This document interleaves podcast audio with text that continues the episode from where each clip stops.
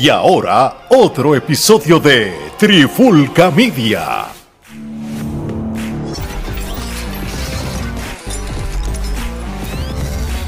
Solito en la guirita. Oye, oye, Alex Torres de Trifulca Media y bienvenido a un nuevo episodio de De Guirita. Y en este episodio de hoy vamos rápido, directo al grano. Vamos a hablar, voy a llamarlo así, la antesala de lo que va a ser la final del baloncesto superior nacional de Puerto Rico. Y, me, siento bien hablando de esto porque obviamente lo que hemos cubierto en lo que es este podcast ha sido más bien NBA como tal, pero yo creo que yo como puertorriqueño, súper fanático del baloncesto superior, me desconecté muchos años, vivo en los Estados Unidos y todo, y no es que sea excusa, pero no ayuda. Yo era de los que iba a las canchas. Yo, yo era cangrejero hasta la muerte y, y donde jugaban los cangrejeros, yo fui a diferentes lugares a verlo. Cuando, cuando tenían el Mets Pavilion de, de casa, ahí yo estaba metido. So, realmente pues tiene algo especial en mí. Pero antes de empezar, tengo Mano, para mí son dos de la trifulca, aunque tienen sus propias plataformas, pero esto, somos familia, son mis panas y, yo creo que la hermandad de, las plataformas y de los podcasts se, ve siempre aquí. Miguel, de Hablando Claro Deporte, ¿cómo está? ¿Todo bien, papá? Dímelo, dímelo, Alex, saludos. Estamos ready, listos para hablar de, lo que es el BCN y lo que es la antesala de, de esta final 2022. Muy bien, muy bien. Y desde aquí también tenemos, desde la línea podcast, tenemos a Melo, que es la que hay, pero del todo. Que es la que hay, que es la que hay. Aquí estamos un poquito dolidos, ¿no? Con, yo soy capitán y pues no se puede negar. Pero, mano, como yo puse en un post de mi Facebook personal, este, ya habíamos abusado demasiado. Fuimos el campeón del, fuimos el equipo grande de la década, así que había que darle breya a los demás. Así, e, e, eso, eso es una buena manera de justificar que perdiste, pero sí, está sí, bien. sí, sí. como los 27 campeonatos de los Yankees. Sí, que no, no, no, ganan desde el 2009, pero se recuestan de eso. lo que tiene, lo, lo, bueno que los Yankees ahora mismo están viendo la serie esa de, de Captain de Derek Jeter y pueden, pueden recordar esos momentos bonitos y eso. Claro. Y, y por lo menos pues se pueden recostarla ahí, pueden ronquear con, con el pasado. Como los Lakers y Boston, ¿verdad? También. sí, también. Muchachos, esto es sencillo. Este, la final de este año va a ser los Atléticos de San Germán contra los Vaqueros de Bayamón.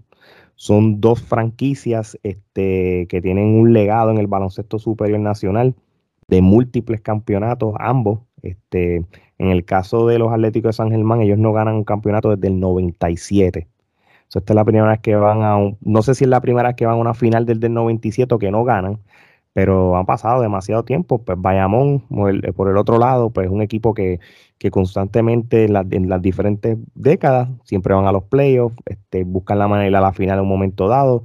Y es un equipo que, siempre es el equipo para ganar, por alguna razón. Siempre ha sido así. Yo voy a empezar con, Miguel rapidito. Mira, para corregirte algo rápido y perdón, según el BCN y su historia, Sí, no han llegado a una final desde el 97. O sea, el 97 ah, pues. ganado campeonato según el BCN y no han vuelto a una final. Ah, pues muy bien. entonces, pues no estaba tan, tan mal de, lo que había leído también. Ah, sí. Miguel, yo te voy a preguntar algo y también se lo voy a preguntar a Melo. ¿Qué es lo que tiene el baloncesto superior que ha creado una pasión que pienso yo, ¿verdad? Y me pueden corregir, que, se había perdido en los últimos 5 o 6 años, que ha vuelto otra vez se ha convertido en algo mediáticamente atractivo. Vemos celebrities, vemos gente. ¿Qué, qué es lo que, qué, es lo que tiene el baloncesto superior nacional ahora? Que la gente está haciendo las filas para comprar los boletos, que hay un hype de que las redes sociales están explotando, que hay riñas, hay todo. ¿Qué es lo que tiene ese baloncesto superior nacional que quizás para personas como yo nos está volviendo a despertar esa pasión? Yo le voy a decir cuatro cositas rápidas. Eh, lo primero es el media, las redes sociales están ayudando. Este, ahora mismo creo que todos los equipos tienen sus juegos por YouTube en los que no se televisan. Una transmisión bastante, no todas son elite, pero bastante buena. Puedes ver el juego bastante claro. Eh, antes, si no daban el juego por X o canal, tú no tenías cómo verlo. Esa es una. Eh, la segunda es este, la calidad de, de la calidad de los atletas que están jugando, tanto nativos como refuerzos. Creo que estamos en una muy buena época, hablando en cuestión a calidad este, de jugadores. La, tercera es que está, están llegando más equipos. Yo recuerdo hace como, no, no sé si fue hace como 10 años atrás, fue la pasada década, que hubo hasta un torneo que fue como de 8 equipos. O sea, ahora poco a poco están trayendo estos equipos nuevamente para atrás. Son 12. Eh, no creo que de aquí a, uno o dos años regresen nuevos equipos, pero por lo menos estos se ven bastante estables. Y le guste no a mucha gente, pues hermano, los artistas están metidos, los artistas y, atletas elite están metidos en, los equipos. Yadiel Molina, Bad Bunny, Anuel, ¿sabes? Esto ha hecho que gente como Chente, como Molusco, que nunca en su vida pensaron hablar de deporte, tan, ¿sabes? Tan directamente o, tan constante, pues lo hagan. Pues, ¿qué va a hacer eso? Que va a llegar a otras personas, va a llegar a otro público, va a ser que quizás, como estábamos hablando de backstage, tú que eres cangrejero, pues que estabas quizás un poco alejado, contra, tengo que ver esto porque pues soy fanático de Bad Bunny, pero ahí te volviste a enamorar del equipo. Para mí que esas cuatro cosas son las que ha hecho que esto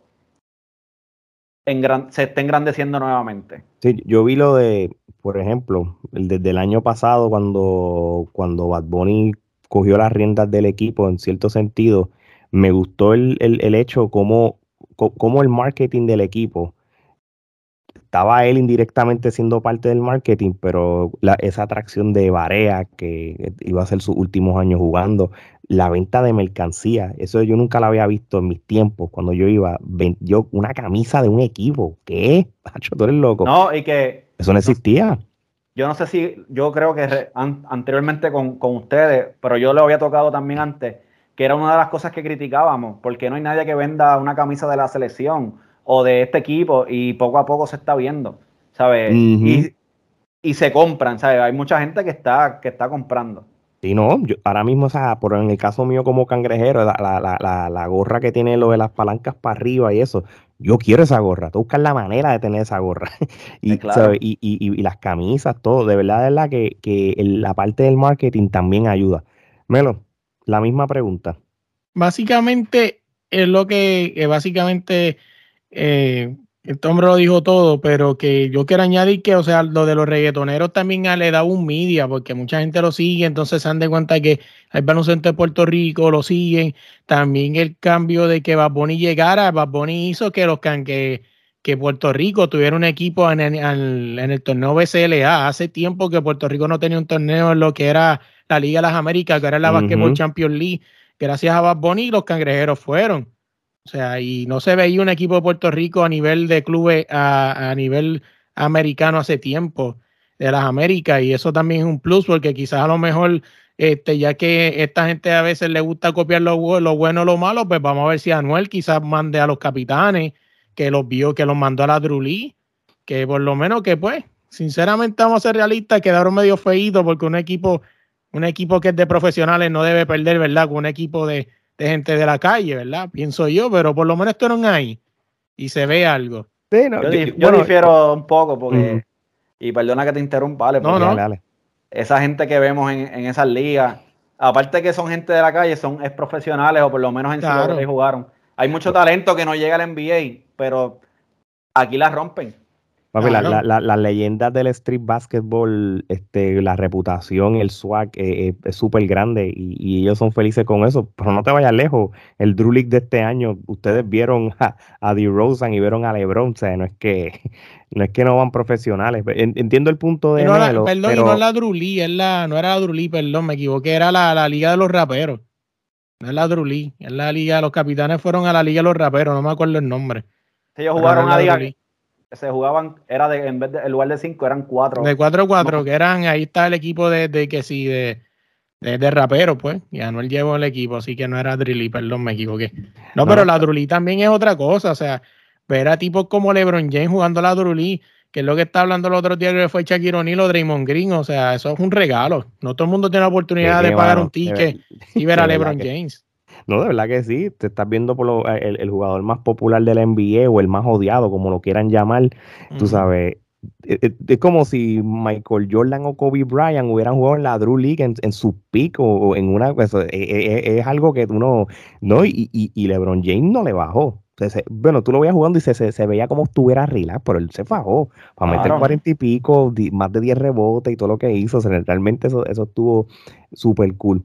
Ahora bien, y volviendo a lo que es la final de, del baloncesto superior nacional, este, ustedes, si cuando empezaron los playoffs, y voy a empezar otra vez, empiezo con Miguel de nuevo, ¿tú hubieras esperado que la final hubiera sido San Germán contra los vaqueros? Los vaqueros posiblemente era, era más predecible o más favorable que fueran, pero un equipo como San Germán. San Germán, eh, ahora uno lo estudia bien y pues quizás sí es el equipo que todo el mundo sabía que iba a estar ahí por la calidad de sus refuerzos. Eh, Jefferson no tiene ni 30 años, apenas está en sus 30 o 29 años, o sea que no, no es un refuerzo que llegó viejo, está, está ready, Nate Mason.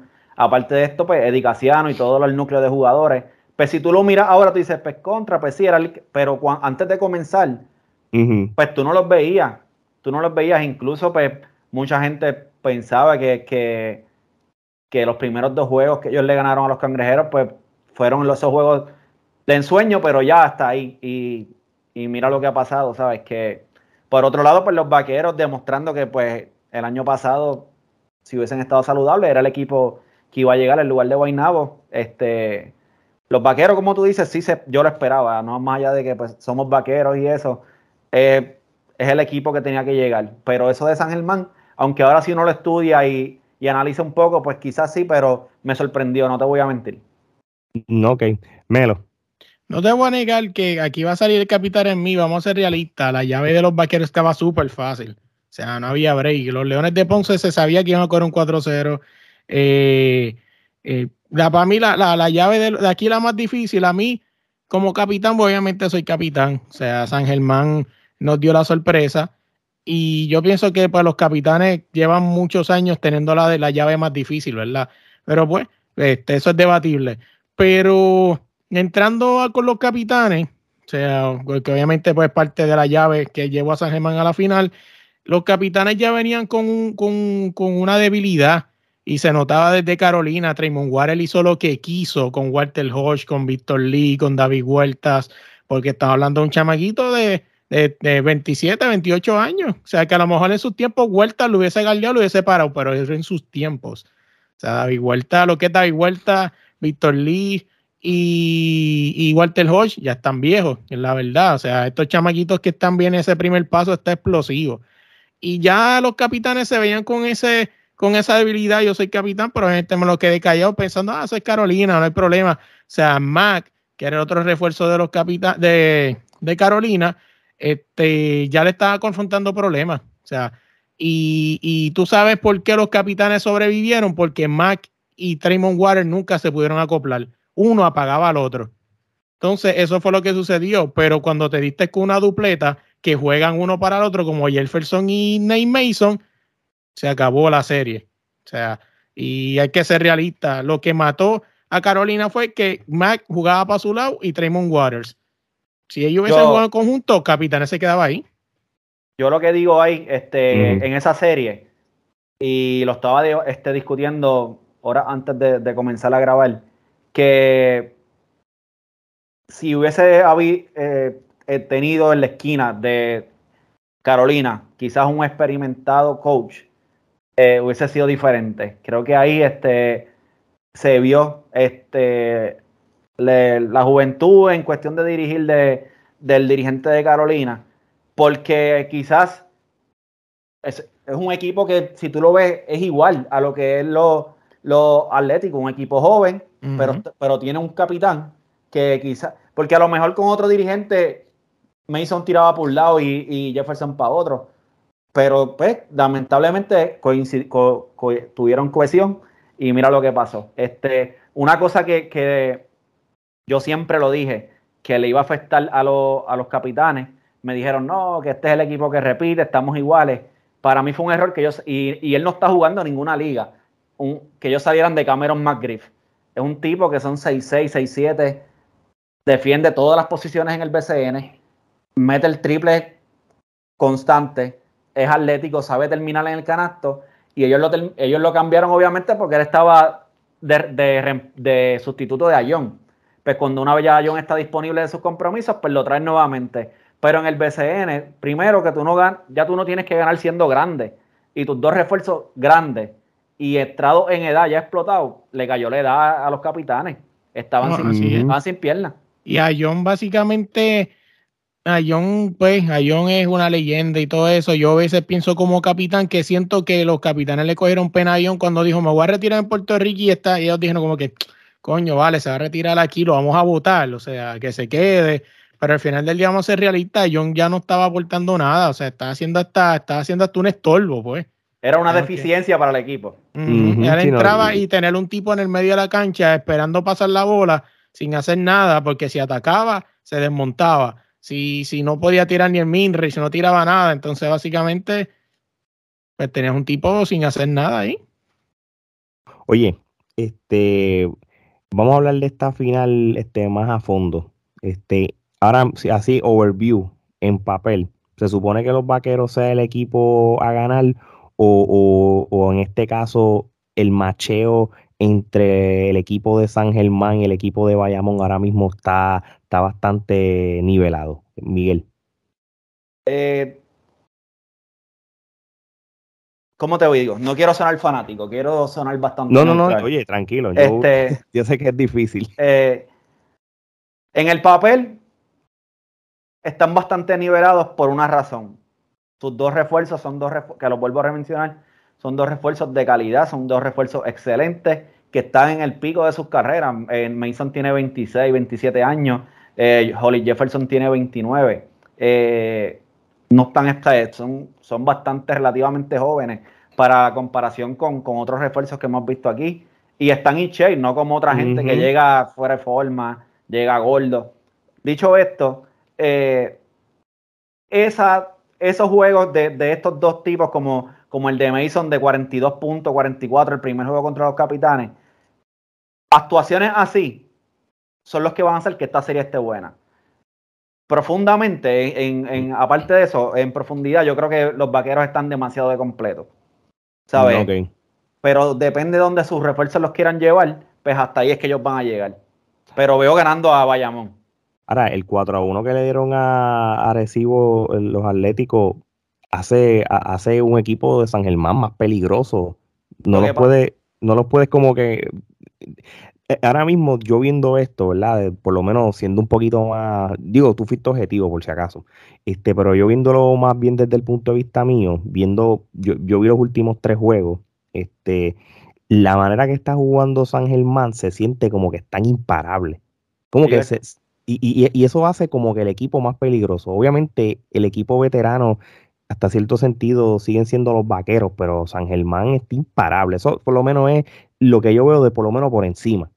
Ellos están inspirados y, quiero escuchar lo que tiene que decir este acá el, el, pana Luis. Este, pero porque ahorita mencionó que la llave de, del bracket de vaqueros fue la más fácil. Pero analiza la serie, ya se acabaron, ya esto no lo va a cambiar nada. Mira los dos equipos que le tocaron a los cangre a los Atléticos. El overall de edad, 34 plus. Claro. ¿Sabes? Les tocó dos viejas. Y ellos aprovecharon de eso, que, que y son un tiburón que olió sangre en el mar, pero no, no, son la misma presa los vaqueros de Bayamón que estos dos equipos. Que sí, ah, tienen edad, pero Javier Mojicano yo no sé cuándo él se va a poner viejo, como dice, porque tú veías un José Barea que sí, ya no podía más con su vida.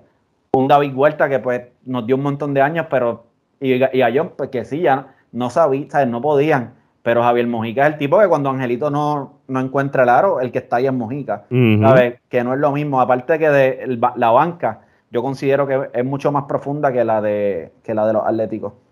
Muy bien. Cuando, cuando venimos a, analizar San Germán y, y, Bayamón, primero empezar con que es un duelo de coaches, ¿verdad? Nelson Colón estuvo en San Germán en algún tiempo y no salió muy bien de allí. Eh, que pues obviamente Dicasiano buscando una redención, ¿no? Ya se llevó a uno de los asistentes que fue Pachi Cruz, ahora busca el pez lo que es Nelson Colón, ¿verdad? Quizás para su redención personal, pues realmente pues el puesto ya lo tiene otro, no va a cambiar nada. Pero yendo a los jugadores, si nos vamos por banca, pues supone que si nos vamos por plantilla, pues el vaquero debe ganar cómodamente y quizás, pero como siempre he dicho, no son los nombres, son los hombres quienes juegan baloncesto. Y mano, yo te soy bien sincero, viendo a Nate Mason jugando así, si es que juega, pero ojo, si Nate Mason no juega, todavía tiene a Neris Cole. O sea, pendiente allí. No sé qué va a pasar con ese trabuco, no sé si, si Mason se va a recuperar o va a jugar corto, todavía no se sabe, no han dicho nada.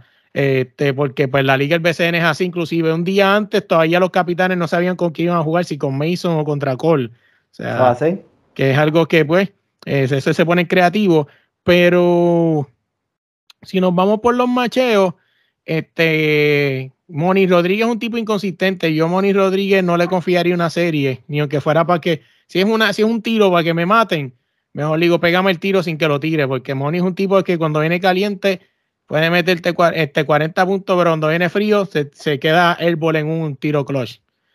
Y pero como, como está diciendo, este lo- los refuerzos son lo- la clave aquí. Pero como está diciendo, si nos vamos por hombre a hombre, yo no veo quién pueda parar a Nate Mason. Si vuelve en buena condición como jugó con Capitanes, no veo a alguien que lo pare allí en, en los vaqueros. Creo que quizás lo que los vaqueros jugarían fue lo que le intenta, lo lo que intentó hacer Capitanes, que Mason nos mate, pero que más nadie. Yo, perdón, ¿verdad? No, no, dale. yo no digo Dale. Tengo un ¿verdad? compañero eh, allegados al equipo de San Germán, los Atléticos, y pues ahora mismo el- en los planes no está Mason. Ellos pretenden quizás hablar con, con él Cole. pa- para la, para la próxima temporada. A él le encantó lo- la experiencia, pero no, no lo van a dañar, ¿sabes? Es algo en la rodilla y pues si no está 100% no lo van a arriesgar. No, Pero claro, y es el- pérdida final. Claro, pero en este caso hay que ver cómo llega Norris Cole. Son, es un poco más veterano, tiene más edad, pero pues, tipo campeón del NBA. eh, no estaba haciendo nada, ¿sabes? Vino de jugar en Francia, 13 puntos por juego, 13.6 si no me equivoco, o sea que estaba, estaba activo.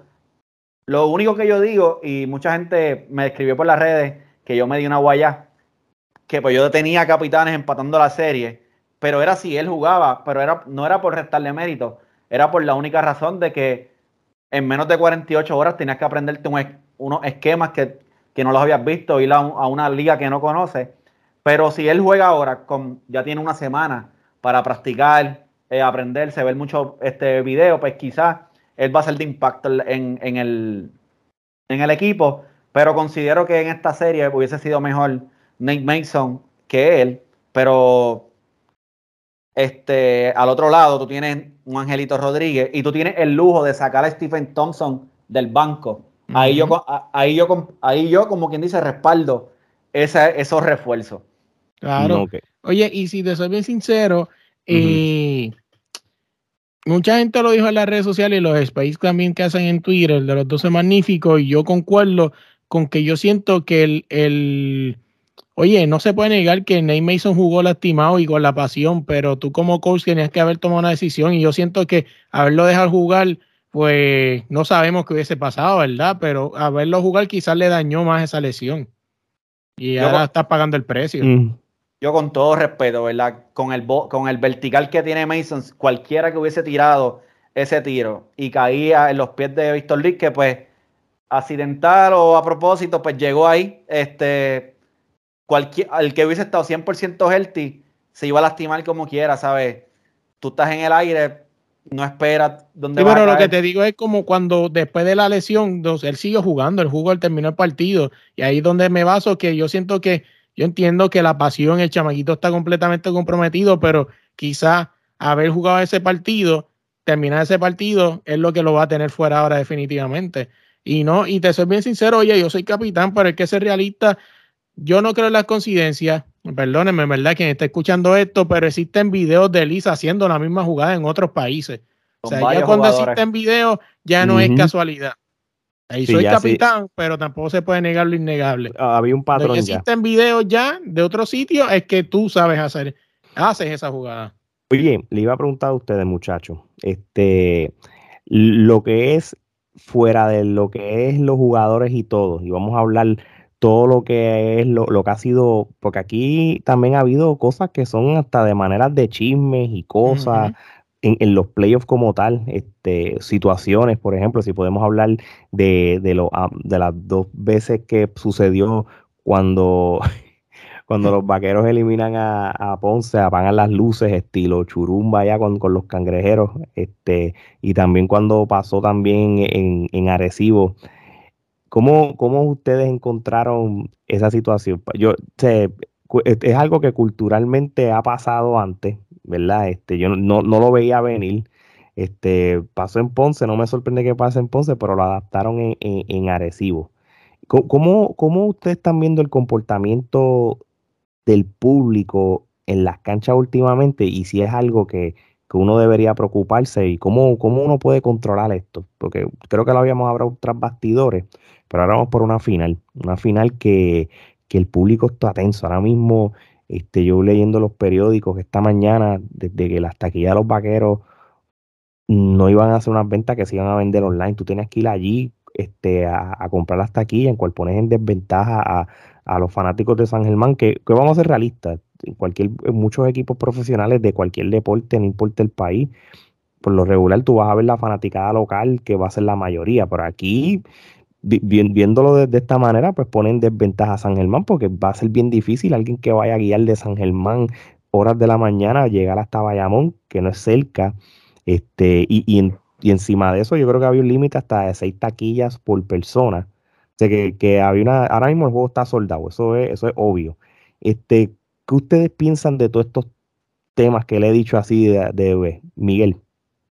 Ok, eh, el tema de, de las canchas. De las luces. De las luces, sí. Eh, para mí una falta de respeto. Y cuando pasó las transmisiones, se lo intentaron normalizar los, los comentaristas para obviamente yo sé que eso es para distraer al público y para no caer, no crear un poco de caos, pero para mí es una falta de respeto. Pero ¿por qué pasa estas cosas? Porque te doy un ejemplo. Yo sé que quizás tú conoces de estos padres que le dicen al nene, ah, no lo vuelvas a hacer.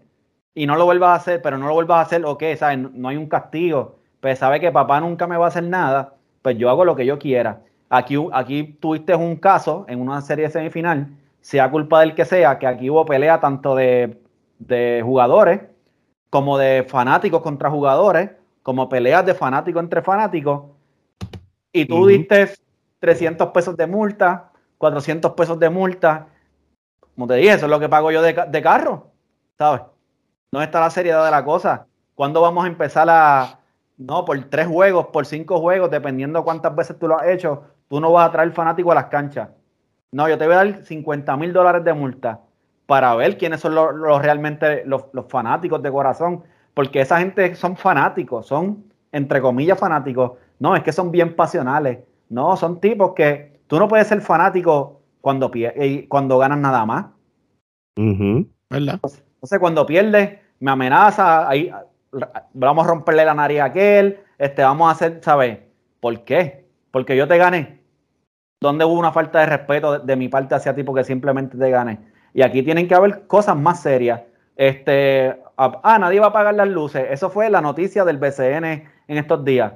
¿Qué va a pasarle al que lo haga? 300 pesos de multa. Eso se lo hacen los meseros en, un día y medio en, el restaurante donde yo trabajo. ¿Verdad? Ah, o sea, tú tienes que irte con mano dura. La primera vez un warning y son 10 mil de multa. La segunda vez cualquier cosa, no tiene que ser las luces nada más, una pelea, el que tira un vaso, todo eso. Tú vas sin fanático tres juegos a puerta cerrada. Pero como no pasan estas cosas. Y, lo otro, ¿verdad? Porque este, obviamente el budget del baloncesto superior o, o, del municipio, de las canchas, no es el mismo de un equipo profesional de la NBA. También no hay seguridad, mucha gente de seguridad que pueda tener control cuando esto se pone bien, bien fuera de control en cuestión de la fanaticada y, todas esas cosas. Tiene que haber algún tipo de seguridad, pero no creo que sea lo suficiente para tratar de controlar cosas que como, como esta, lo de fanáticos peleando, lo que se tirando botellas, que si lo que sea. Y, y eso es algo que, acuérdense de una cosa, este, no es lo mismo controlar una cancha de 3.000 a 5.000 asistentes que controlar una cancha ya de 10.000 plus. ¿Entiendes? Ahí tú necesitas, tú necesitas un grupo, una compañía de seguridad que, le pague y, tenga unos, unas personas de seguridad en puntos este, importantes. O no es lo mismo la cancha de Arecibo vieja, que era más pequeña, que la de ahora, que, que es una cancha que es a nivel grande. Por eso estoy de acuerdo en lo que, porque esto lo creó San Germán, por la excusa o por la explicación de que su cancha tiene 4.000 personas. Por eso estoy de acuerdo en esto que pasó hoy, de que San Germán se van a vender allá y los vaqueros no vendió online, vamos a venderlo al que llegue. ¿Por qué? Porque en el peor de los casos que pase algo, entonces ¿a quién le voy a echar la culpa? ¿Al fanático de los Atléticos si él no llegó? él lo vio por televisión. O el fanático vaquero, él no llegó, él lo vio por televisión. Esto es cancha local y yo estoy de acuerdo con lo que pasó. A mucha gente no le gusta, pero ¿a quién le van a echar la culpa de, que apaguen las luces si no había nadie de los atléticos en, la Rubén Rodríguez? Son, son 15 mil vaqueros lo que hay allí. ¿Sabes? Si se forma un revolú, entonces, ¿a quién le vamos a echar la culpa? Porque lo que hay aquí es gente de, los tuyos. Igual si se forma un revolú allá, lo que hay es gente de los tuyos. Yo estoy de acuerdo con eso que pasó y te evitas un montón de cosas. Hay un, yo siempre pongo un ejemplo. En la Liga de Fútbol de Argentina no hay visitantes, eh, el público no puede ir, ¿sabes? Es una regla. Tú eh, vas a jugar el equipo de Miguel contra la Trifulca en, la, en mi casa y tus fanáticos no pueden ir. Solamente este, gente local. Y yo estoy y yo estoy loco que pase esto aquí porque es que no nos sabemos comportar. Somos mm. animales. Melo. No, así mismo es, y, y, fíjate, estaría interesante esa regla, pero eso no va a pasar porque el BCNS es drama, o sea, a ellos les conviene esa drama. Pero yo quiero traer un punto. Hasta que, lo está hablando, Claro, o sea, yo quiero traer un punto que, que, no lo había, que casi nadie lo hablaba en las redes sociales, es el público. El das de cuenta, ya en las selecciones nacionales lo pararon, ya el público no se mete en juegos de Puerto Rico como antes. Pero ¿y por qué cuando van a dejarlo para el BCN el público no puede estar en el tabloncillo? No importa la cancha que sea. Porque entonces, ¿qué va a pasar? ¿Qué van a esperar? Porque si la gente no lo sabe, lo pueden buscar en YouTube. El público se mece a veces quedando 5 o 6 segundos, que quizá a lo mejor no afecta porque ya el juego está decidido. Pero no, porque ahora mismo, un ejemplo, se mete entre el público donde están los jugadores. Y si viene un loco este y saca un, un, eh, coño, hasta un clavo podrido, puede petarle a alguien el pecho y dejarlo ahí tirado. O sea, ¿Y, qué van a esperar? ¿Que pase algo así? Por que no, que no saquen nada. En el peor de los casos, de estamos todos caminando a celebrar que ganamos, que nos criamos con eso, tampoco seamos hipócritas, con eso nos criamos. Sabes que todos lo hicimos. Pero, sin querer yo resbale, los que están detrás de mí no van a decir, ay, espérate que me van a pasar por encima y me pueden hasta matar. ¿Sabes? Que, ni siquiera es que yo voy a hacerle daño a nadie. No, así es, y, yo pienso que el, que el público, pues, pienso que no debe haber público, o sea, que, que deben, pues sí, fue, fue una tradición en su momento, pero o sea, si queremos llegar al próximo nivel como liga, tenemos que empezar a corregir esas cosas. Lo de, la, lo de las luces eh, estuvo mal de los capitanes, estuvo mal, este, eso no se puede negar. Eh, estoy casi seguro que obligados que muchos fanáticos criticaban a Ponce cuando lo hicieron, pero Está, estuvo mal en Ponce, estuvo mal en, en, Arecibo, estuvo mal en donde sea, Bayamón, Santurce, San Juan, donde quiera que sea, está mal. Está mal y de verdad se presta para muchas cosas. Por ejemplo, ahora los, Bayamón está usando esas excusas como que no, que aquí se respeta el orden, coño. Vamos a ser realistas, Bayamón tampoco es un santito. Existen mil peleas. Eh, ¿Cómo recordarle esa serie entre Bayamón y Guaynabo que se entraban a cantazos en los lobbies el año pasado? Eh, que tampoco son santos. O sea, que lo pienso es que lo que debe haber es seguridad. Vamos a redondearlo todo en seguridad. Sí, eso, yo creo que eso es lo, el denominador común, la falta entonces de, seguridad. Porque algo tan simple como controlar las personas que entran a las canchas en equipos profesionales, obviamente voy a, vamos a hacer, lo vuelvo y lo repito, no es que no, estoy seguro que no quieran, es que quizá hay un presupuesto y quizá la, la cantidad de gente de seguridad para controlar eso, pues no lo tienen pero vamos a ver, vamos, a ver. Me, gustó el punto también de Miguel, lo, de no lo había visto de esa manera. Tampoco estaba molesto o, lo encontré injusto 100%, porque yo lo dije al principio, pues la cancha local en, equipos profesionales, casi siempre la, el, el 90% va a ser fanáticos del equipo local. Y, ya aquí mencionaron eh, el ejemplo de las ligas de, soccer en Argentina y todo. eso. es bien interesante eso. Oye, parte de cosas de que han, sido distracción o han sido este, temas para discutir, ¿verdad? Estamos hablando del dirigente de los Atléticos de San Germán, Eddie Casiano. Él se puso a a, una entrevista de que él encuentra injusto la salida de, él de la selección de Puerto Rico. Este tipo de, de, de, verdad de, discusión que él tuvo en, la entrevista, de, sacar a relucir esto. Es, el momento indicado de tú hacer esto cuando tú te tienes que concentrar en una final como esta, tú sabes. Yo sé que es algo que quizás se quería sacar del pecho como tal. Este, Melo, voy a empezar contigo estos temas, yo creo que el, yo creo que el tema debió haber sido, mira, realmente su, concentración y su norte es llevar a San, a San Germán a ganar la final y después en el off-season, si quiere hablar de lo que, de lo que él siente el equipo nacional, lo haga, porque ha, sido más trending lo que él dijo que el, hecho de la final que él, que él llevó a su equipo. Lo que pasa con Eddie, que Eddie está apelando a la, a la, al ay bendito, creo que lo podría subrayar así. Eh, todos sabemos que Eddie tuvo su paso por la, por la selección, ¿no? Y todo el mundo lo sabe, y que si fue injusto o no, pues no lo sabemos, no estuvimos allí, no veníamos la olla, no sabemos.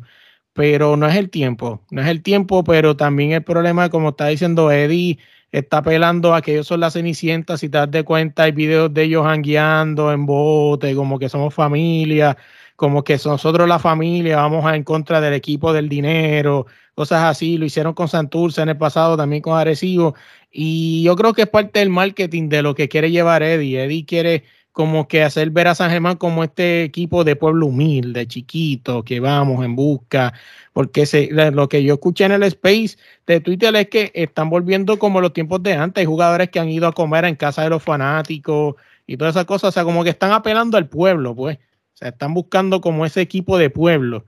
Y, yo siento que es parte como de la, del mercado, de lo que quiere llevar Eddie. Eddie quiere llevar el ay bendito a niveles, a triplicarlo por 10. Muy bien. Miguel. Eddie, cuando empezó la selección, yo fui de los primeros que celebró de que. Yo también, era Team Eddie. yo, yo también, el hype fue gigante. Eh, creo que tiene los resultados, eso yo no lo voy a criticar, pero es bien feo que cuando el equipo gana fue por mí, pero cuando el equipo pierde fue que el equipo no ejecutó bien. Y siempre se vio así. Lo más importante soy yo. Ganamos por mí. Estoy, los X y 0 estoy bien duro. Pero cuando el equipo pierde, no, es que ellos no supieron ejecutar. ¿sabes?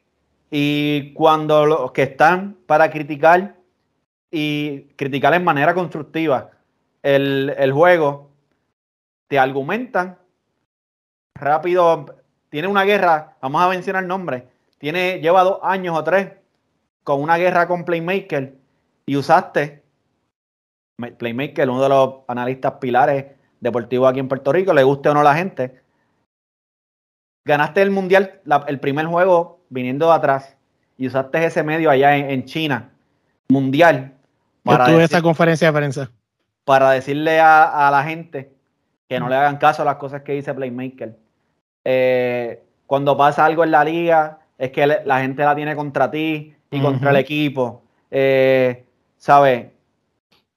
Es hora, mano, de que, te, de que te dediques en una cosa y te enfoques. El talento tiene. ¿sabes?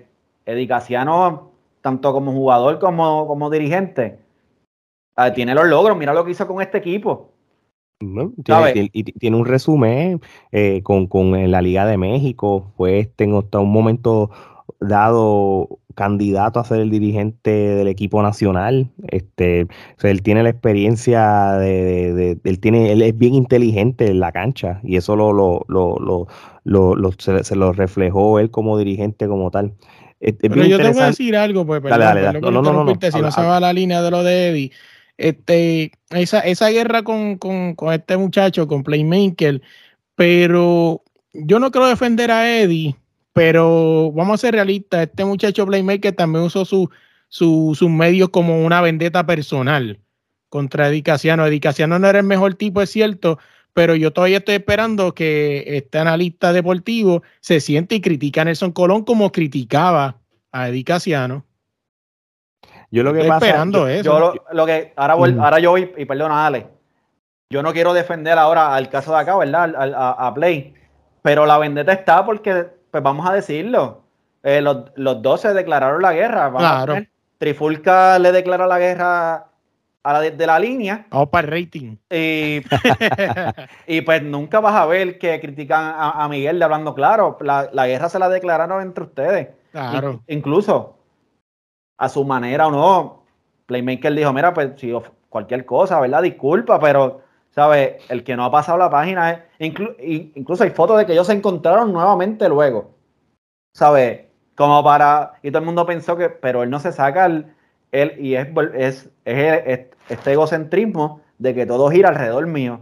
¿Sabes? Si él aprende a, a- a lidiar con esos fantasmas, yo no dudo que hasta tenga éxito nuevamente en, en- en otro, en otro ciclo con la selección. Claro, pero es lo que yo digo, oye, y no es defendiendo, como estaba hablando, no es defendiendo a Eddie, pero hay un punto importante, porque entonces tú como analista, ¿cómo queda? Porque, por ejemplo, yo soy, yo no soy analista deportivo, eso se lo dejo a los que saben, yo soy un creador de contenido deportivo. Este, pero yo, yo critico a Nelson, igual como criticaba a Eddie, como criticaba a Flor en su momento. Obviamente, en esos tiempos no tenía plataforma, pero yo soy a seguir criticando a todo el mundo. En cambio, él, que pues, como tú dices, le gustó o no, pues tiene el programa deportivo más escuchado en Puerto Rico, el, en ondas de radio. Pues entonces se ve un poquito feíto, porque todo el mundo está esperando lo mismo. ¿Cuándo te vas a sentar a criticar a Nelson Colón como hacías con Eddie? Lo que pasa, lo que pasa es, y bueno, vu- vuelvo y lo repito, ya todo el mundo lo sabe, yo no vivo en Puerto Rico, sé que está ese Ujú. programa, lo he escuchado rara las veces, pues obviamente pues tengo una percepción de Playmaker diferente quizá a otras personas, no, no lo conozco, no, no, no lo tengo nada en contra y pienso que, me voy a correr, pienso que eso es un personaje que él tiene o no, ¿verdad? Porque que la manera arrogante que es como las cosas, este digo, yo lo he escuchado en el pasado versus ahora y parece que ha cambiado mucho, la ha bajado a, a- a como era, pero obviamente la entrevista, el- ese careo que tuvo con Casiano, pues eso fue súper viral y todo, y estamos hablando de dos personas con ego, quieran o no lo que lo- ambos, ambos por su, por sus diferentes razones. eh, Sí, le que echan el brazo al ego al lado. Sí, no, el personaje de Playmaker es que él, él- él es el mejor que sabe y todos los demás no saben, y, y todos los demás son menos que él como personaje. Y él mismo, pues cuando se equivoca, se equivoca, cuando las pega, pues olvídate, va, va a ser insoportable. Claro. Entonces, pero estás hablando con una persona que eh, Eddie Casiano no le gusta perder, brother. Tipo es un, compe- un competidor y, y prácticamente le tocaste una llaga, tú sabes, tú, eh, de- de- tú en Radio Nacional decirle en la cara, porque eso no fue una llamada telefónica, Sí, él sí, estaba en los estudios, tú decirle a él que tú no sabes, tú no sabes eh, ejecutar cierta jugada con los centros, con las cosas en la cara, para una persona con el ego de Dicasiano le tuvo que haber dolido. Y, y- y vamos a una cosa, eso no es muy común que pase como quiera en general, de de que venga alguien, sea analista o no, decirle la cara a un dirigente, tú lo hiciste mal. Eso, eso es algo que, que no es, eso no es común. Yo no, puede ser que haya pasado en otros, en otros deportes, en, en otros canales de televisión. No sé, no sé si tú llegaste a ver que se fue un poco viral. Obviamente eso no se fue tan viral cuando yo tuve la última conferencia de Eddie con el equipo nacional antes de que lo renunciaran, como dicen por ahí, ¿verdad? Este, yo tuve esa última conferencia, fue el mundial, eh, que ya se estaba hablando de lo de, de las nuevas caras, bla, bla, bla, y hubo una persona que le preguntó, Eddie, con este resultado, ¿piensas renunciar? Me acuerdo, esa pregunta fue antes que la mía. Y se la pregunté en inglés. Y eh, por ahí está el clip de Eddie, ah, que eso no es conferencia, eso no es, que si no sé qué rayo, o sea, que sí. Y a nivel internacional es hasta peor todavía, que alguien te pregunte este, si Mm, vas a mm. renunciar o no. No, no, claro, pero obviamente mm, la, la pasión de Puerto Rico y que pase en Puerto Rico con Claro. gente de Puerto Rico, pues lo hace, tú sabes, Claro. más, más intenso. Ahora, con esto brinco a la última parte. Estamos hablando de que Eddie Casiano es el dirigente de San Germán y Nelson Colón es el de Bayamón. Son, estamos hablando del ex dirigente con el nuevo dirigente del equipo nacional. Yo creo que eso le añade a la serie hasta cierto sentido ese tipo de situaciones puede ser una distracción eh, que, que pueda afectar a ambos equipos, Miguel. Yo considero, eh, y yo voy a comprar lo de, lo de que son una familia y que, pues San Germán, en San Germán lo único que se hace es jugar baloncesto. Es verdad. ¿Sabes? Y yo voy a comprar esa parte, este, y yo creo que les, si le va a afectar a alguien, le afectaría más a Nelson. ¿Por qué? Porque San Germán es los espartanos, vamos a guerrear con el que venga, y yo estoy con Eddie. Yo voy a hacer lo que Eddie diga. Si Eddie me dice, dale un codazo a este que, que tú, no, que tú lo que vas a hacer es dar falta, yo lo voy a hacer. Y, y, y para mí la mentalidad de Eddie es quizás buscar no venganza real, sino venganza deportiva. Es decir, yo le, voy, yo le gané al que ustedes tienen aquí, pero les voy a demostrar que con menos hice más, yo soy el que debería estar ahí. Y, y pues San Germán está, está montado en, en, ese barco con su capitán. Pero, pero yo no creo que, que, que, que deba ser la base fundamental de esta serie. No, no, no lo es, obviamente, porque aquí estamos hablando que la base fundamental son los jugadores como tal. Pero eh, eh, el tener todo este tipo de cosas pasando a la vez, de que me, de aquel dijo, aquel lo otro, este fue el dirigente, este no es el dirigente como tal, le, le estoy ganando a, a, a, todos estos equipos que estos dirigentes han tenido una situación de una manera u otra o alguna relación, ayuda claro. a la gente ver la serie como tal. Y yo creo que va a ser un éxito total y ayuda al hype. Las canchas se van a llenar. Eso es lo que... va, la televisión lo que va a ser un, un algo que, que, que, va a ser algo que hace años no se veía. El claro. claro. Que nosotros dijimos, por lo menos yo, cuando comenzó el, el programa, que San Germán no, no lo esperábamos en, en, esta final. Nosotros queríamos ver a Anuel contra Fabián Eli contra Yadiel. Nosotros queríamos ver a Pachi contra Nelson Colón, a Walter Hodge contra Ángel Rodríguez, Capitanes versus Vaqueros. Atlético no estaba en, en el mapa. Uh -huh. Atlético no estaba en el mapa para nada. Y pues ganaron, llegaron aquí. Esas cosas Moni Rodríguez tirándole a Buen Pérez, que eres un, un waterboy, eh, eh, Edicaciano, la liga está contra mí, todas estas cosas, lo que hace es eso, que, que ponga la serie interesante. Y unos jugadores que están tirándose por las redes sociales. Claro, este, Owen Pérez y Moni Rodríguez. Exacto, exacto. O sea, que, que todo eso va a hacer que, que la serie sea intensa. Pregunta, creo, no estoy seguro si lo que voy a decir es correcto o no la serie fue va a ser una semana después del último juego. ¿Es porque la, la, cancha de Bayamón va a estar ocupada por lo de la lucha libre? Eso, Eso yo es. creo que afectó el itinerario prácticamente. Sí, era algo que ya se sabía, inclusive hasta un juego 7 hubiese sido bien difícil porque se hubiese jugado en estos días. Este, hubiese, si hubiese llegado un juego 7 entre Leones y Bayamón, pues se hubiese jugado creo que ayer o hoy o por ahí hubiese estado cerca.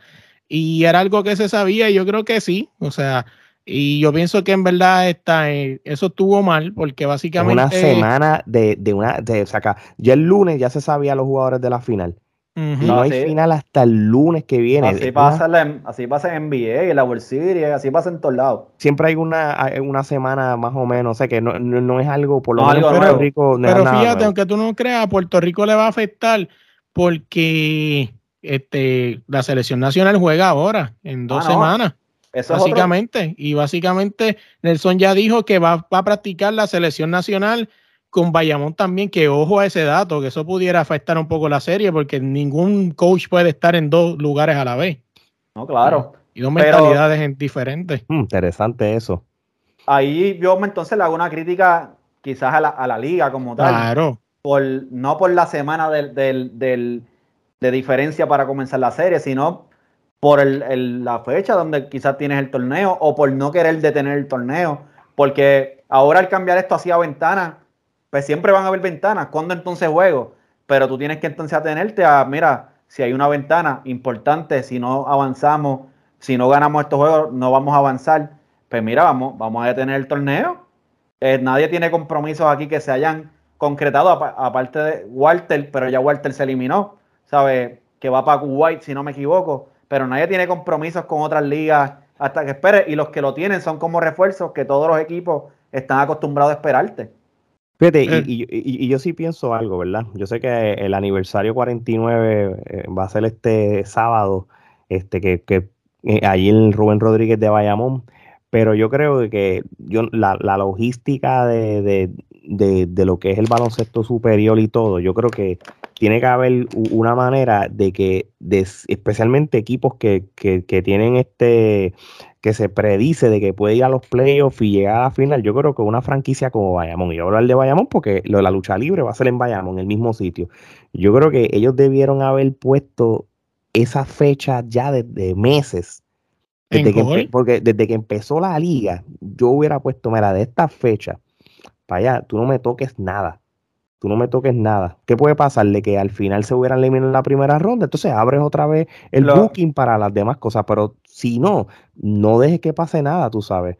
Lo que pasa es que ahí la, cancha no es de los vaqueros, es, del, municipio, Es del municipio. ellos, van a, ellos no van a perder dinero no, para por nada. ¿sabes? Por un por si acaso. No es cierto. Ellos nunca va a pasar. Pero, yo te, pero te digo algo y fíjate, interesante porque podemos entrar un momento en lo de la liga lleva muchos años tratando de cambiar el torneo. Si te das de cuenta, en todo el Caribe ya todo el mundo se ha atemporado a lo que son las ventanas FIBA y lo que es jugar en calendario que no afecte. El único que creo que sigue jugando así es Puerto Rico, que sigue jugando fuera este, de, que no ayuda en nada.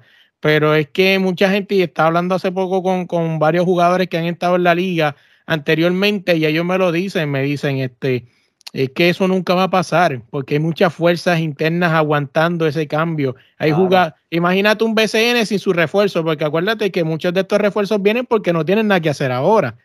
Pero si nos ponemos a la, al BCN a competir a, las fechas que deberían estar para que no afecte, vamos a ser realistas. Un Nate Mason, si tiene que escoger entre Puerto Rico y Europa, se va a ir a Europa mil veces. la verdad. Depende también del contrato. No te creas que aquí porque aquí te dicen que, son 50 mil pesos nada más. No te creas que eso es lo que él cobra. No, yo lo sé. Yo sé que hay un achado mm. por debajo de la mesa.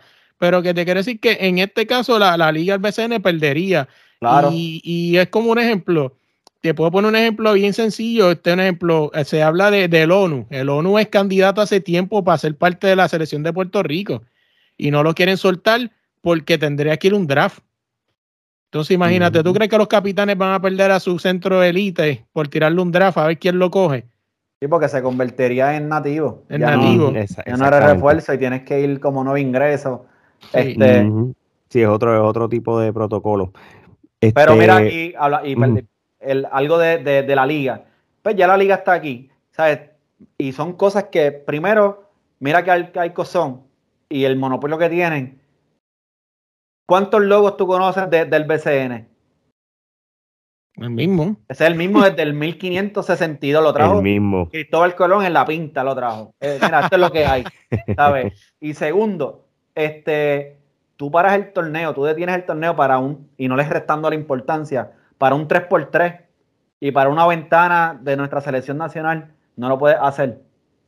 Niño, pero ahí yo tengo algo que, que, que ahí tengo que increparte un poco el 3x3 es importante, aunque tú no lo creas, el 3x3 ahora mismo es, vamos a ser realistas.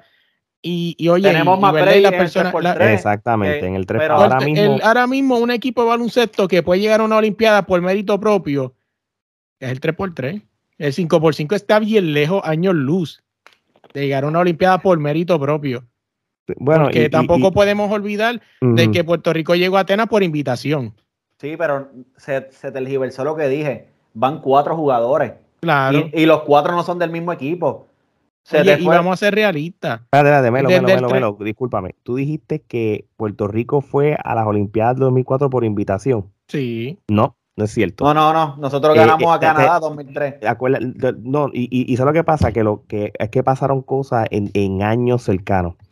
yo estuve ahí en el Roberto Clemente cuando Puerto Rico le ganó a Canadá y entramos a las Olimpiadas 2004. Donde fue por invitación fue en Tokio en el 2006, que nosotros nos cualificamos para el Mundial de, ese año, porque nos cogieron en, el premundial y nos cogió equipos como Panamá, la República Dominicana. Fue, fue un equipo de transición porque Carlos Arroyo no jugó, no jugó casi muchos jugadores y Puerto Rico, pues por, porque siempre fue un equipo que entró, entonces fue por invitación, que realmente cuando fuimos a Japón, pues no hicimos mucho porque no pasamos de la primera ronda. Pero se, lesionó, se lesionó Carlito también ahí contra Turquía, pero, pero pues, pues, pues, eh, discúlpame ese entonces, no me lo acordaba, pero volviendo al 3x3, este, sí, entiendo, no, no, no sé, te, no sé te solo lo que tú dijiste, pero entiendo lo que tú dices. Oye, y vamos a ser realistas aquí entre nosotros tres. En el 3x3, Erazo, Matías, eh, TJ Fernández, eh, Clavel, que son el, el, equipo elite, a menos que se lesionen, o Pelacoco, que a menos que se lesionen, ellos cuatro serían los que irían. Oye, vamos a ser realistas, estos jugadores son tan importantes que tú pierdes una serie si no los tienes. Ahora vamos a ser realistas. Pues, en este, en este torneo yo, yo lo entiendo, porque, porque ahora, antes, el año pasado no, pero en este torneo tenemos a tres que están en, San Germán. Claro, pues, en este torneo te la compro, pero el año pasado había uno por equipo y, son role players. Sí, que no pierden nada. Claro.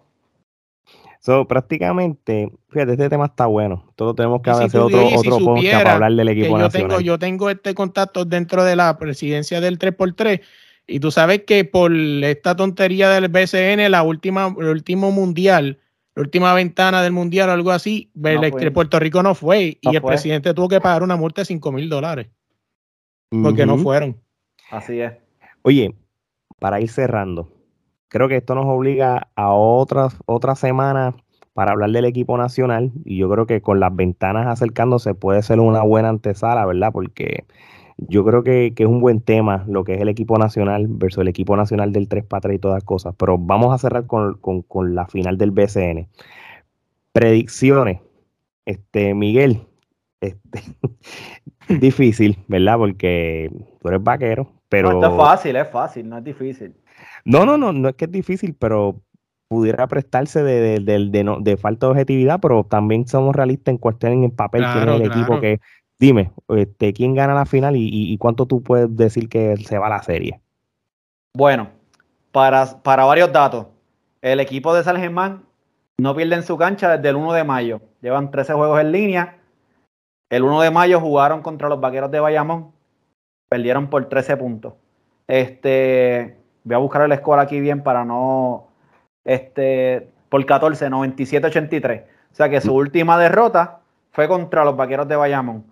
Eh, los Atléticos de San Germán llevan como 8 años desde el último juego que le ganaron a los vaqueros de Bayamón. Aunque pues de 8 años para acá el equipo cambia, pero siempre es bueno usar esas estadísticas, esta cuestión. Suena bonito. Eh, gana los vaqueros en 6 juegos. Factor fanaticada este, va a influir quizá un poco, pero el sexto juego, el juego que van a empatar, no, el juego que va a empatar la serie supuestamente allá en, el Arkelio, pues se lo vamos a ganar. Ganan los, ganan los vaqueros en, en seis jueguitos. Para los que, antes que me lo diga sus predicciones, para los que quizás no, no conocen, ¿verdad? De otros países que nos estén escuchando, este, el formato de la serie aquí en Puerto Rico o allá en Puerto Rico es que es un juego en diferentes canchas, no es un NBA que son dos, tres, dos, es un juego en, un, en un pueblo, el otro juego en el otro, y, así sucesivamente. Pregunta que les hago a ustedes, ¿los séptimos juegos se juega neutral todavía o ya eso no lo hacen? No, no, eh, sería entonces. Se juega como el NBA, este home court. En este caso sería Bayamón. Si fuera un séptimo juego, se jugaría en Bayamón. No, ok, no, que Y la, el último que hubo en neutral fue el Coliseo. El Choli estaba en bastante nuevo, estaba esta modita del Choli. Y fue de las últimas temporadas que yo creo que había mucho hype. Y fue a recibir Santurce. Y pues se estaban llenando las canchas, se estaba quedando mucha gente fuera. Y lo hicieron en el Choli para eso fue un juegazo. Lleno total. El juego, eh, estamos hablando el verano del 2007, ahí yo estuve metido, eh, yo nunca había visto un choliseo en deportes tan brutal como eso, porque llegué a juego del equipo nacional y, y todas esas cosas, pero ese juego, tuvimos los de la Trifulca estuvimos allí, este, en, ese juego y eso fue mágico, brother, la experiencia, e, eso fue un drama, por, Santurce se fue adelante como por veintipico, Marcus Pfizer vino y, y, y, pegó a Santurce, se fueron en overtime, pero ya después ahí lo demás fue historia. Diablo, que qué recuerdo, mano. Melo, predicciones. Mira, este, yo estaba, no sé, estoy aquí en, el, en, el, en la página del BCN, yo había escuchado, había escuchado a varias gente decir que, que Bayamón y San Germán nunca se habían enfrentado, por lo menos aquí en la liga dice que en el 33 se enfrentaron. La y, última ganó, vez. y ganó Bayamón. Sí, maybe la era moderna, maybe que no se han enfrentado, quizás lo que eso quisiera, que, que maybe Pero, querían lo- decir. pero cuando dijeron en, en- en historia, pues, o sea, que Bayamón fue campeón, pero yendo acá, eh, Y son los dos equipos, y perdona ahí, Melo, son los dos equipos más campeones, más, 14 y más campeonatos. 14 y a 15, ver. sí. o sea, que es algo bien interesante. Este, otro dato aquí antes de irnos, ¿verdad? Que este, San Germán fue el tercer campeón en la historia del BCR en el 32. Y detrás en el 33 fue Bayamón. Así que, que, hay, que hay historia, o sea, fuera del drama de, de Nelson y, y, y Eddie hay mucha historia aquí, o sea, que Sí, si lo- que- oportunidad, pueden ir Ujú, buscar lo- la historia. Lo que ellos no tienen como tal es que son equipos rivales, no son equipos que históricamente son, er- fueron rivales como tal. Este, Sí, que rival- hicieron su historia cada cual por su lado. sí, ejemplo, que rivales, ganaron 15, pero ujú, sí, rivales, Arecibo, Bayamón, así sucesivamente. So, tus predicciones. Mira mis predicciones. Este, para irme contra aquí de, de del hombre hablando claro, yo pienso que esto se puede ir a siete juegos, va a ser bien interesante. Yo creo que San Germán puede dar el palo y vamos a pensar en esta redención de Dicasiano y, vamos a ver cómo le va. Yo pienso que factor, un, un, un factor aquí va a ser si aquí lo que puede cambiar el juego es si Bayamón puede parear la, la, la energía de San Germán, murió San Germán. O sea, si puede, si Bayamón consigue ese hombre que le pueda poner de frente a Nate Mason o al que sea, bueno, en este caso puede ser Cole, eso hay un factor ahí bastante interesante que puede ser el dramita de que perdimos porque no estaba Nate Mason, pero bueno, iris what it is. Pero si Bayamón consigue esa persona que le puede poner de frente a Jefferson, que es el que sabemos que va a estar ahí, pues yo creo que Bayamón puede sacar la serie. Pero creo que siete juegos y San Germán puede ser que saque el juego. Bueno, pues yo voy a dar mis predicciones con menos conocimiento que ustedes tienen, simplemente los datos que hice el research y sí vi los playoffs. Este, si no me equivoco, los vaqueros las primeras dos rondas, ellos barrieron, ¿verdad? Los barrenderos de Bayamón. Sí, So- básicamente lo único que le dieron un poquito de, de, de ahí fue Fajardo, lo demás fue y Simoni para ellos. Yo sé que San Germán está inspirado. Este, le ganan a los cangrejeros, le ganan a Arecibo. Este, pero yo creo que A que dos vegetorios, eso no se puede quitar. No, pero yo creo que la manera que está jugando Bayamón, y yo sé que, que San Germán está inspirado. Si San Germán gana uno, va a ser mucho. So, o barre Bayamón o se van a cinco juegos. Yo creo que los vaqueros ganan. Y lo dice una persona que no, mi, mi papá, ¿verdad? Que si está escuchando, saludo. Mi papá ha sido vaquero toda la vida hasta la muerte, pero él sabe que yo soy cangrejero, que, que cuando yo iba a Bayamón a las canchas, pues yo calladito. Pero yo creo que el equipo campeón va a ser los vaqueros de Bayamón.